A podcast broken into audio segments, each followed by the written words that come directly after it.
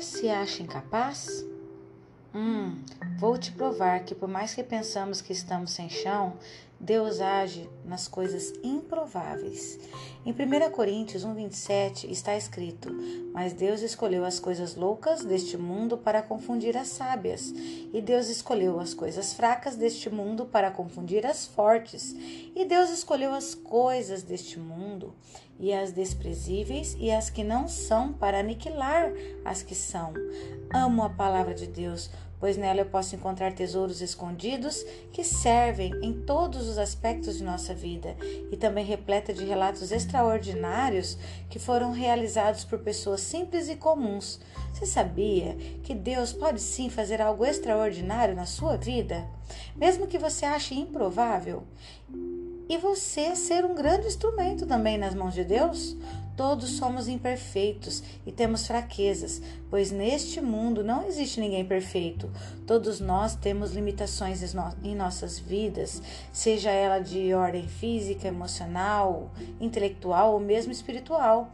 Às vezes não, não é, reconhecemos as nossas fraquezas e acabamos justificando e dando desculpas. Camuflamos para que ninguém perceba, pois achamos que o fato dos outros saberem disso nos deixará mais vulnerável e não seremos bem aceitos na sociedade.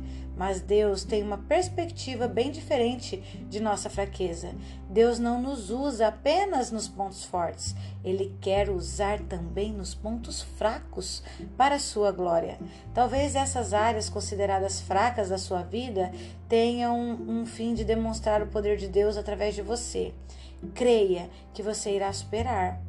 Deus ele é atraído por pessoas que estão na dependência dele e aqueles que o, que os, que o buscam, né? Isso, o, isso atrai. É, quer ver alguns exemplos bíblicos considerados improváveis que foram usados e ensinados pelo próprio Deus? Abraão. É, em Gênesis 20, 11, disse Abraão, porque eu dizia comigo: certamente não há temor de Deus nesse lugar, e eles me matarão por amor da minha mulher. A fraqueza de Abraão era o seu medo. Duas vezes ele afirmou que sua esposa era sua irmã, para poder se proteger, mas Deus o transformou em pai de todos os que creem. Deus é especialista em transformar fraquezas em força. Ele quer pegar as suas fraquezas e transformá-las para que o seu poder possa fluir. Esse mesmo homem foi chamado é, de pai da fé. Assim como Abraão creu em Deus, isso lhe foi imputado como justiça. Sabeis que os que são da fé são os filhos de Abraão?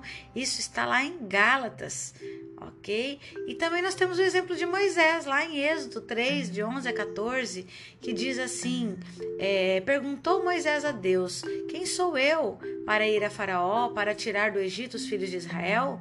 Deus respondeu-lhe: Certamente eu serei contigo.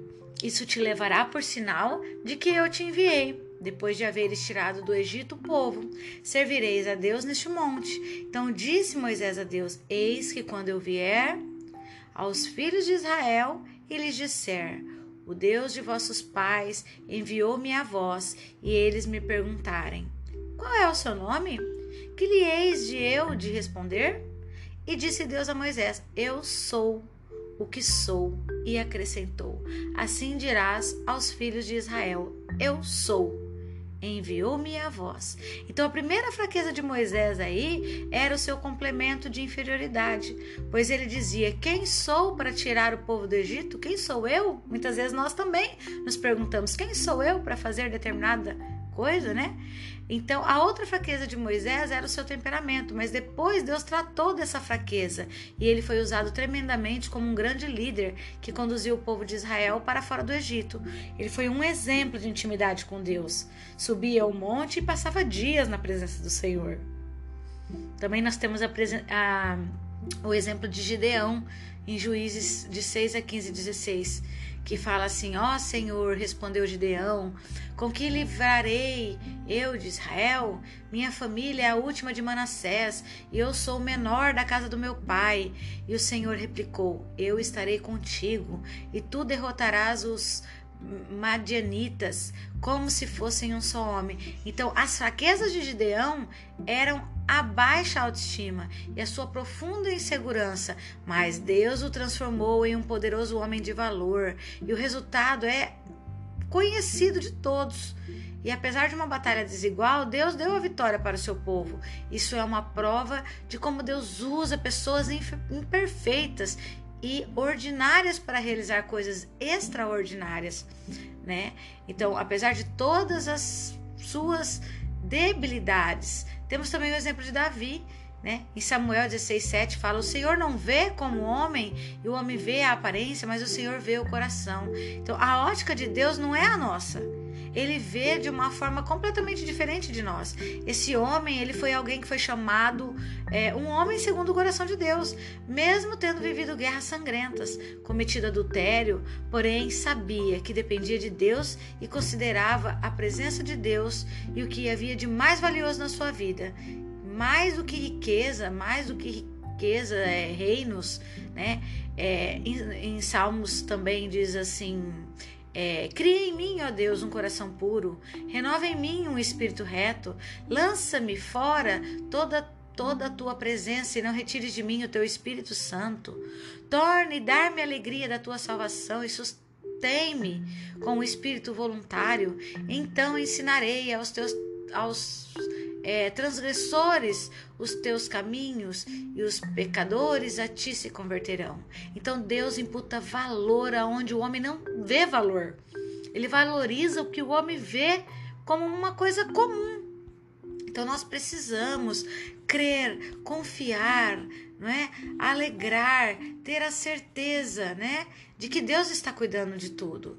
Primeira coisa, diante das nossas fragilidades, nós precisamos admitir as nossas fragilidades, né? Admitir, nós precisamos ser honestos conosco mesmo, admitindo as nossas, as nossas fraquezas, em vez de ficarmos dando desculpa e nos, nos recusando a admitir. Somente assim poderemos trabalhar é, de forma a vencer essas áreas conflitantes da nossa vida. Nós também precisamos alegrar-nos na certeza de que Deus é maior que seus limites. Se convém gloriar-me, gloriar-me-ei, diz a, é, em Coríntios 11:30, né? Diz a respeito da fraqueza. Parece uma coisa sem sentido, né? Se alegrar com as fraquezas, mas elas nos fazem depender mais de Deus. Elas fazem nos fazem mais humilde, né? Buscar uma comunhão com os irmãos, onde muitas vezes vemos o amor e a bondade, Deus manifestando, pois não são é, não são raras vezes nesse lugar que nós vemos a nossa fragilidade. Pode ser uma qualidade do outro, mas dessa forma nós podemos ver é, completo corpo de Cristo, né? Creia que o seu desafio poderá vir de acordo com o seu testemunho de, de, vida, né? Eu concluo ainda que nós estamos aprendendo aqui, que é um grande erro pensar que Deus somente usa e escolhe pessoas altamente preparadas e sem fraqueza e limitações. É hora de dizermos a Deus: Eis-me aqui, envia-me a mim. Se você se sente muitas vezes pequena e improvável, com certeza o Senhor está de olho em você. Permita-se, permita-se ser usado pelo Senhor. Amém?